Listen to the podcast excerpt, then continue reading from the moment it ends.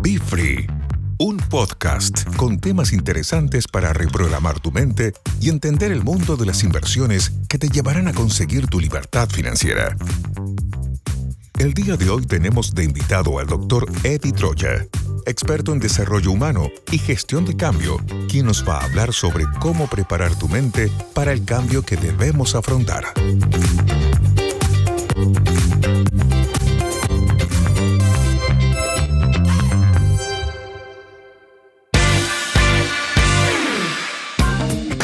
Muchas gracias por la invitación. Efectivamente, en este primer capítulo vamos a hablar sobre el cambio, sobre aquella fuerza intestina importante, vital, que impulsa nuestra vida y que es el cambio. Y para eso empecemos quizá reflexionando respecto a algo importante, el uso de un paracaídas. Permítanme hacer esta metáfora para que entendamos lo importante que es el proceso de cambio. La metáfora habla del uso de un paracaídas. Cuando un paracaídas está cerrado, por más entrenado que esté el usuario, el paracaidista, si éste no se abre, las consecuencias son hasta fatales. El paracaídas representa nuestra mente y representa también a nuestro corazón.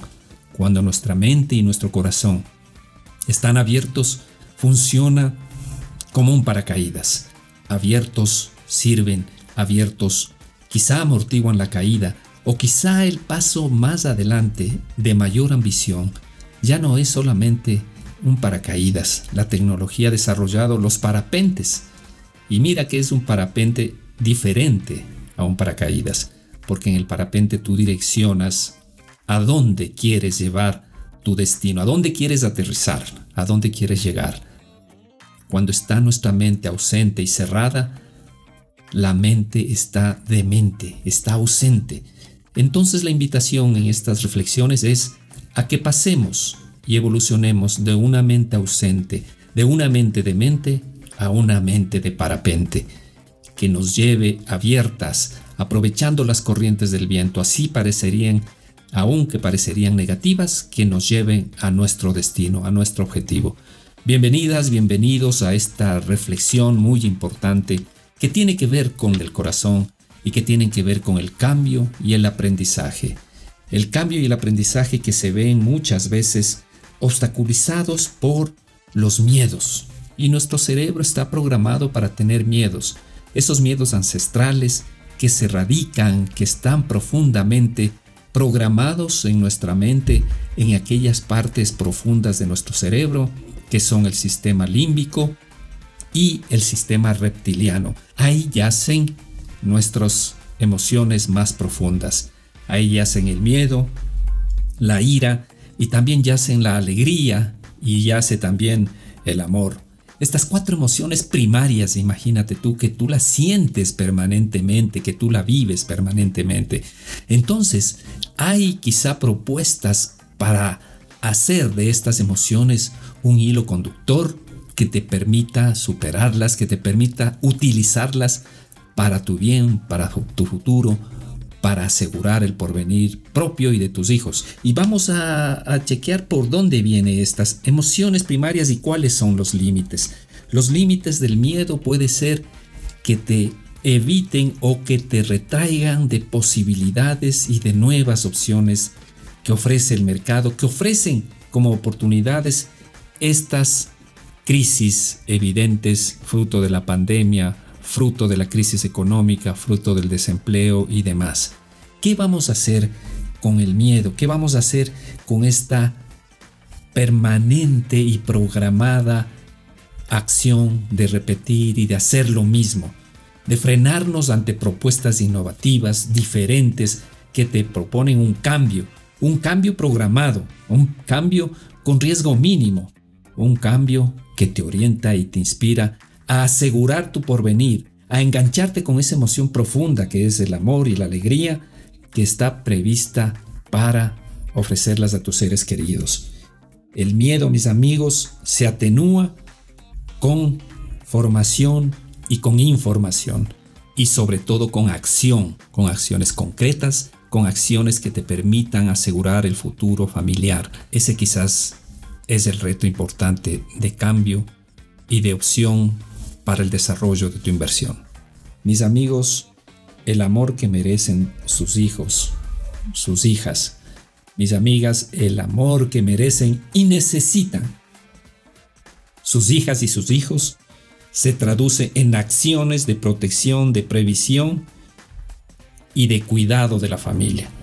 Los papitos no vamos a estar todo el tiempo para cuidar a nuestros hijos y a nuestras hijas, pero son las acciones inteligentes las que nos permiten seguir utilizando lo que con esfuerzo hemos logrado y desarrollado, que es nuestro capital financiero, ponerle en buenas manos. Utilizar nuestra herramienta, nuestro cerebro. Les quiero contar, nuestro cerebro tiene una característica y una condición que se llama plasticidad cerebral. Acuérdense de la plastilina. Es, es así como funciona nuestro cerebro.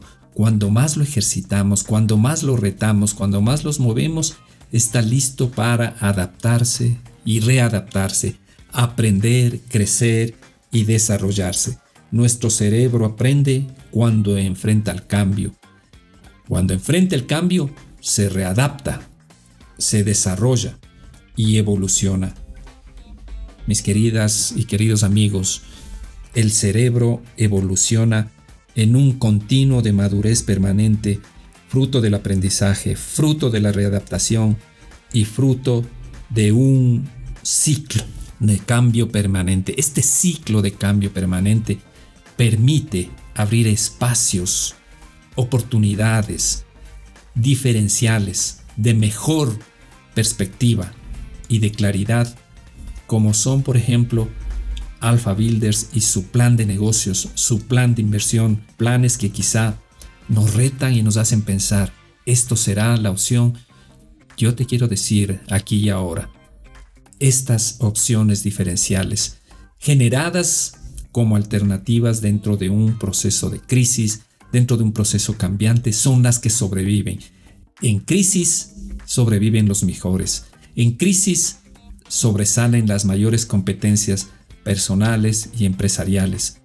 Permitamos espacios para que dentro de esta crisis escuchemos opciones competitivas, diferentes, innovativas, para asegurar nuestra vida, nuestro futuro y el de nuestros seres queridos. Así haremos que el miedo, así haremos que la ira, la frustración, fruto de crisis, se transforme en acciones de amor, de solidaridad, de previsión y de coherencia. Qué gusto haber trabajado con ustedes. Gracias por escucharnos. Estaremos en una próxima oportunidad conversando y compartiendo. Y como no, creciendo y evolucionando. Gran abrazo.